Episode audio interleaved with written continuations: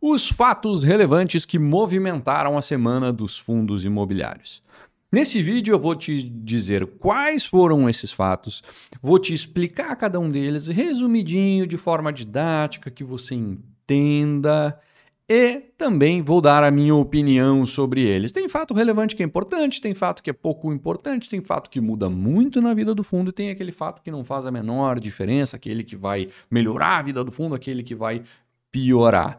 Então, nesse vídeo aqui, eu vou te explicar isso tudo e deixar bem claro para você, mastigadinho. Fica comigo depois da vinheta que eu já volto.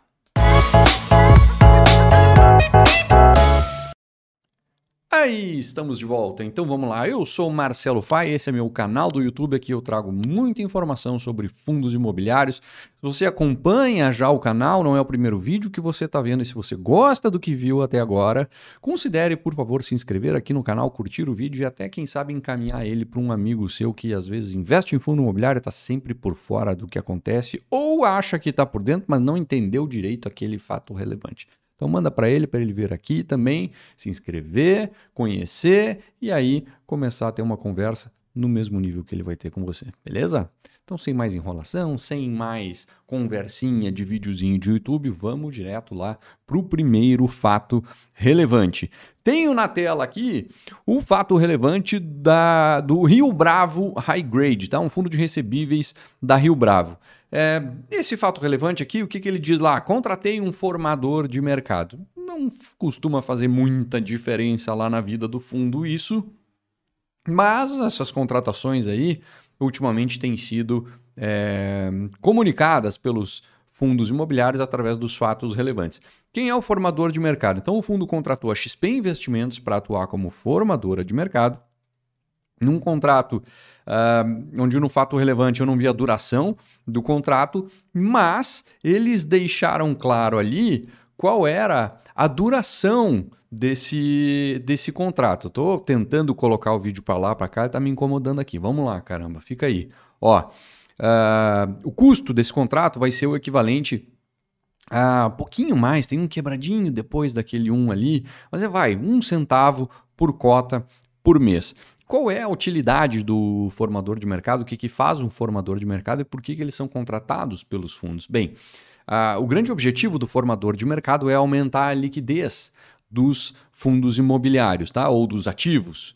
Né? Às vezes são ações, empresas que contratam formadores de mercado para aumentar a liquidez, fomentar a liquidez das suas ações que são negociadas em bolsa. Aqui a gente está falando de fundo imobiliário, portanto, cotas dos FIIs.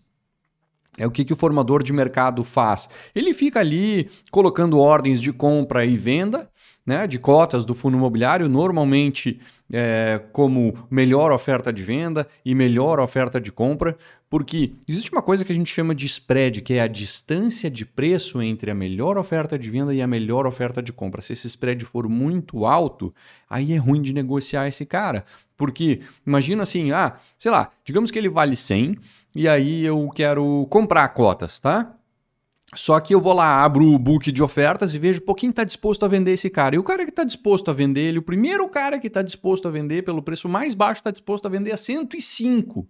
Caramba, o último negócio foi a 100, só tem vendedor a 105. Começa a ficar um pouquinho complicado negociar esse cara aí. Então, o que, que o formador de mercado faz? Ele fica ali próximo sempre do último negócio realizado colocando uma ordem de compra e uma ordem de venda bem próximo uma da outra para que quem quiser comprar ou quem quiser vender consiga fazer com mais facilidade. Então, isso é o formador de mercado, tá? No final das contas, ele tem sim alguma utilidade, porque ele fomenta a, a, liquidez, quer dizer, ele torna mais fácil outros investidores comprarem e venderem as suas cotas, logo mais gente se interessa por investir nesse fundo e a ideia é, é, que o formador de mercado em algum momento não seja mais necessário. É como uma muleta, né? No início precisa da muleta para andar, daqui a pouco já consegue andar sem ela. Então isso é o formador de mercado. O RBHG contratou a XP Investimentos para fazer esse papel lá para ele.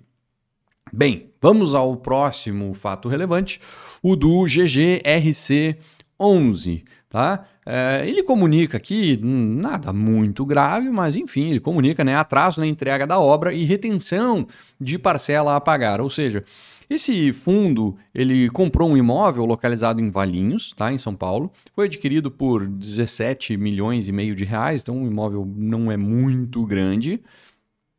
É, esse é um imóvel que estava, está em construção. E a previsão, segundo o último fato relevante divulgado pelo GGRC desta aquisição, era que ele ficasse pronto no dia 1 de abril. E quando ele ficasse pronto, então se daria o início do contrato de locação do inquilino que vai ocupar ele e uh, o fundo pagaria então a última parcela desse imóvel. Não aconteceu, passou o primeiro de abril, não estava pronto, não estava entregue, não começou o contrato de locação e o fundo, portanto, não pagou essa última parcela. Nova previsão é em 30 de abril. É, o fundo ainda ele fala ali num fato relevante que na prática o imóvel está pronto, ele está 98% pronto, aqueles últimos dois ali são questões burocráticas em órgãos de prefeitura e coisas do tipo, onde ainda tem algum trâmite a ser vencido, eles acreditam que vão vencer esse trâmite até o dia 30 de abril agora. E aí quando vencer esse trâmite, quando começar o contrato de locação, eles pagam o valor da última parcela e está tudo certo. Até agora ele fica recebendo aquele prêmio de locação proporcional ao pagamento des, das parcelas que já foram uh, pagas, né? Já foram alcançadas ao vendedor, certo? Então seguimos lá. Esse foi o GGRC. Ó, Outro fato relevante de um outro fundo de galpões, esse um fundo de galpão logístico, o SDIL11, ele comunica aqui que ele realizou o último pagamento da aquisição do CLC, que é o Centro Logístico Contagem, é o nome do imóvel dele. É, quem acompanha o fundo aí não tão de perto, é, talvez lembre de uma aquisição que ele anunciou há um tempo atrás de um, um é, centro logístico, um build to suit, né, construído sob medida para os Correios. É esse imóvel aqui. Tá? Então, o que, que o fundo diz nesse fato relevante aqui? E esse fato relevante ele até está bem interessante, porque ele tem um fato relevante escrito daquele jeito chato lá, né? Juridiquês, xarope e tal, ruim de entender. Mas depois ele vem em anexo uma apresentação, como se fosse uma espécie de um relatório gerencial, né? Com bastante é, ferramentas visuais para que você entenda o negócio. Então, esse fato relevante é um que vale a pena daqui a pouco você parar, pegar ele, se se interessar, óbvio. Uh, para, pega e lê, que ele está bem legal. Então, eu vou resumir ele aqui. O fundo diz aqui que ele pagou a terceira e última parcela desse, dessa aquisição. Essa parcela é de 130 milhões de reais e ele pagou por meio de alavancagem o que já era previsto desde o início da aquisição, né? Só que o vencimento dessa última parcela agora foi só agora, né? Bem depois da aquisição. E já era previsto que isso seria feito por meio de uma alavancagem.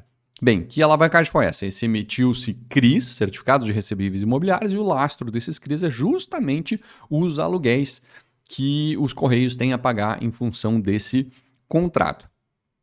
Eles é, deixam claro ali no, no fato relevante que o, o, o, cara que comprou esse CRI, o investidor que né, alavancou para o fundo essa operação, ele assume o risco de crédito dos Correios. Quer dizer, se o Correio inventar de não pagar, ele não vem no fundo aqui cobrar aquele aluguel que o Correio deixou de pagar. É, vamos combinar que, pô, correr aquela zona que a gente sabe, é estatal, é aquela coisa toda, mas vai pagar, né? Qual é o, risco de crédito ali? É estatal, é baixo. É, o risco de ter confusão é sempre grande, mas de não pagar, de, de, de, de inadimplir, assim, de não quebrar, não vai, né? É estatal, vai ser salvo pelo governo, enfim. não quero entrar nesse mérito aqui, mas só que o risco de crédito ele, ele não se estende para o fundo, caso os Correios uh, não paguem, né? não quitem a, os aluguéis. Bem, esse CRI, ele foi um CRI de 160 milhões de reais, tá? Então o fundo usou desses 160, 100... Claro que esse 160 não entra no caixa do fundo, tem custos ali e tal, da estruturação do CRI, não entra tudo.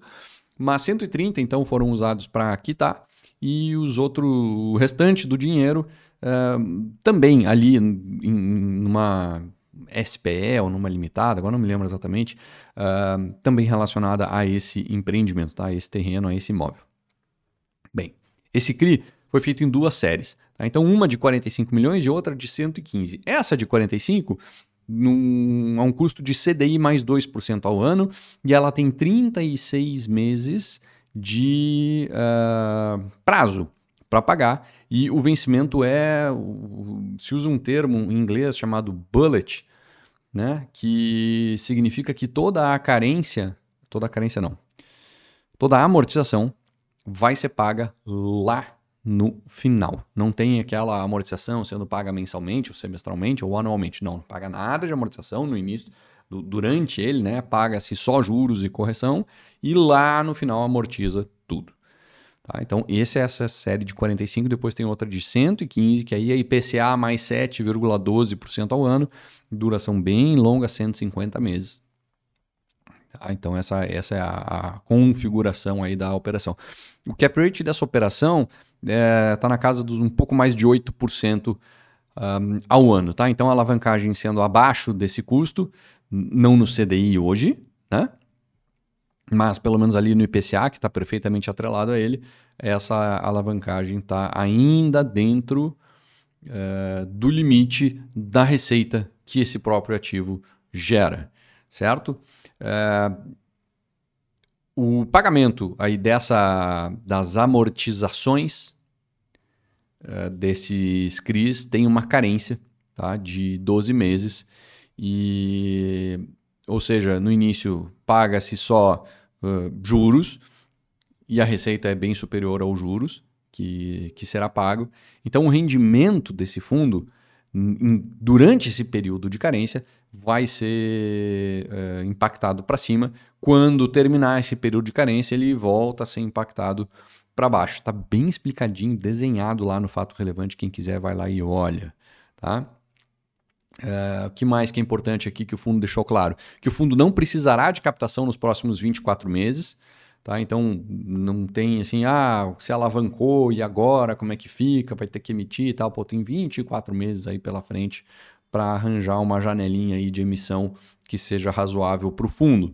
A alavancagem, essa é a primeira operação de alavancagem do fundo, uh, fica na casa dos 25, alguma coisinha por cento do, do fundo é uma alavancagem bem tranquila, nada demais. Uh, a única coisa aqui que, né, essa são duas séries, uma de 115 e outra de 45. Essa de 45 é CDI mais 2. A outra série maior, que é mais longa, IPCA mais 7, esse IPCA mais 7 tem mais uh, aderência ao fluxo de recebíveis do imóvel do que aquela outra parcela menor de 45 milhões que está atrelada ao CDI. Enfim. Uh, eles reforçam também lá que após o período de carência, as receitas serão cinco vezes maior do que os juros uh, pagos com esta alavancagem. Então, ao que tudo indica, a coisa está bem equacionada. Então, esse foi o SDIL. Agora a gente começa a chegar perto, chegar perto de um fato relevante que talvez seja o mais legal de todos dessa semana. Chegar perto, tá? Ainda não é ele mas é do mesmo fundo. Então, esse fundo aqui soltou dois fatos relevantes. Um deles é esse aqui, uma nova alocação. É, o fundo locou aí 520 e poucos metros quadrados, é num contrato de oito anos. Com isso, segundo ele mesmo, a ocupação dos imóveis chega lá a 100%. Tá? O impacto na distribuição de rendimentos é de 8 centavos por cota. Isso significa um aumento de 12,5% no que vinha sendo distribuído até então. Até aí tudo bem, mais uma alocação, tudo certo, isso acontece aí, isso é rotina para fundo imobiliário. Esse aqui é diferente. Esse aqui é diferente, tá? Esse fato relevante aqui, ele é bem diferente. Olha o que está acontecendo aqui, ó. Um cotista está propondo a troca da gestora. Olha só. Então, um cotista que tem mais de 5% das cotas uh, está convocando uma assembleia, tá? para colocar em pauta a substituição da atual gestora por uma nova. Tem mais do que isso. Né? Isso é o que está lá. Isso é a, letra fria do, do fato relevante é isso. Ó, está propondo uma assembleia com a proposta de substituir a gestora atual pela Suno Asset. Legal. É, mas não pensem vocês que isso aqui é um fato isolado. Não é. Tá? A Suno vem há algum tempo falando que falando em consolidação no mercado falando em que existe uma quantidade de fundos muito grande e que isso talvez não seja saudável para o mercado. E aí eu faço coro a isso, a quantidade é muito grande de fundo imobiliário. Não faz sentido ter uma quantidade tão grande, faz sentido terem menos fundos maiores. Né? Mas o mercado é livre, quem quer e tem condições que cria um fundo imobiliário e toca a ficha, depois vai ver se sobrevive. Né? Uh, e aí, esse processo de consolidação é que eu entendo que vários fundos ficarão pelo caminho. Não significa que eles uh, morrerão, significa que, muito, mais do que morrer, eles vão ser incorporados por outros fundos. Né? Então, é o que eu acho que vai acontecer, é o que a Suno está dizendo que, que ela entende que vai acontecer, e isso aqui me parece um primeiro passo nessa, nessa direção. Ela. Uh, né, todo mundo conhece a Suno por, por, por, uma, por ser uma casa de análise, né? E ela criou uma gestora, já tem dois fundos ali, um FOF e um fundo de CRI, e agora esse então seria o não criado, mas ela é, passaria a fazer a gestão desse fundo. E tudo indica que esse fundo vai ser o fundo que, uh, ato contínuo, se isso for aprovado em assembleia, que esse fundo vai ser o consolidador de vários outros aí uh, fundos. Vai ser uma forma de crescer, um movimento bem complexo que, que a Suno parece estar tá começando. Uh,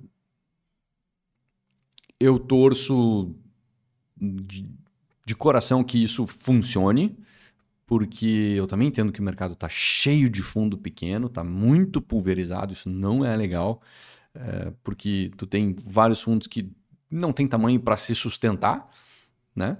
É, vários deles não vão passar essa arrebentação, quer dizer, eles não vão conseguir crescer. E aí eles vão virar aqueles fundos esquecidos no meio do nada, só que isso sempre machuca, porque tem cotista lá que, que vai terminar se estrepando com esse tipo de coisa. Então, eu de fato torço que isso aqui funcione. É um movimento ousado, é um movimento difícil, mas os caras estão tentando e faço votos de que sejam bem-sucedidos nisso aqui. O que, que dá para ver o que está de fato escrito lá no fato relevante? Tem muita coisa que eu falei aqui que é interpretação minha, tá? Mas o que está escrito lá? Né? Junto com essa mudança aqui, eh, a proposta de mudança na gestão, vem uma proposta de quase que uma revolução no regulamento do fundo. Né? Muda-se todo o regulamento do fundo. Claro que a Suno muito provavelmente deve ter sido é, contatada antes por esse cotista e disse, cara, olha só, eu vou propor lá que tu assuma, tá afim, faz sentido para ti e tal. E eles, ah, né, deve ter feito conta lá, pensado, não faz, mas aí o fundo tem que estar tá assim, tem que estar tá com o regulamento assado, assim, assim, assado, não sei o que, isso tudo está lá no fato relevante. Uma série de alterações no regulamento do fundo, então mudaria a, a, a, muito a natureza do fundo. Ou seja, muda a política de investimentos, muda os custos do fundo, muda, claro, lógico, muda nome, muda ticker, muda tudo. Né? A ideia é que o fundo vire híbrido, tá? híbrido, não seja um fundo de lajes, não seja um fundo de galpões, não seja um fundo disso ou daquilo, mas um fundo híbrido, ou seja, ele passa a ter um mandato amplo de atuação. Uh, o nome vira Suno Renda Imobiliário, o, o ticker é SNR11.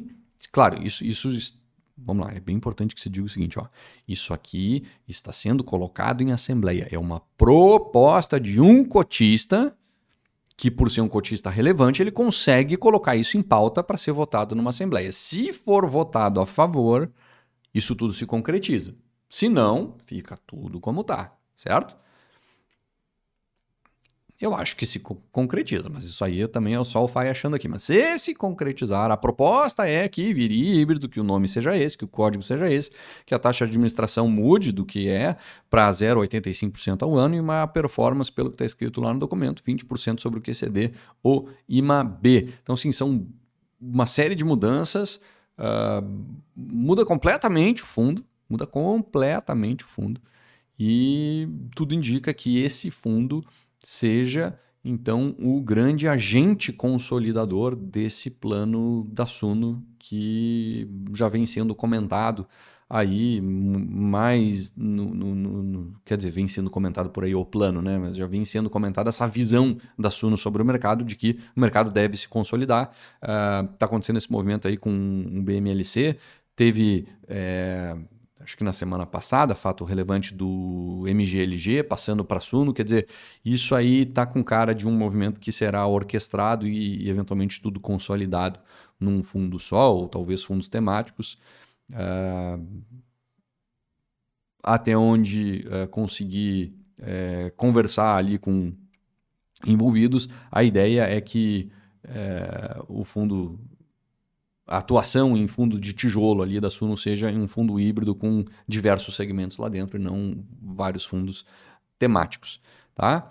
Uh, mas é isso. Então, assim, esse fato relevante, que eu acho que é um fato relevante, umas 115 páginas. Então, tu calcula o inferno que é de ler esse troço aqui. Uh, peguei, puxei os pontos principais e trouxe para vocês a ideia do que é esse fato relevante, né? O que, que pode estar por trás, o que, que eu acho que é o, o, que isso aqui não é um fato isolado, isso aqui provavelmente é o início de um plano maior que eles têm para atuar no, em fundos de tijolo. Beleza? Bueno, gente, então é isso. Esses são os fatos relevantes da semana. Eu vou ficando por aqui e aí eu reforço os recadinhos. Se você gostou desse vídeo, gosta do canal, gosta do que você viu e, e viu hoje e já viu aqui, te inscreve no canal e curte, compartilha, manda para teus amigos. Beleza? Um grande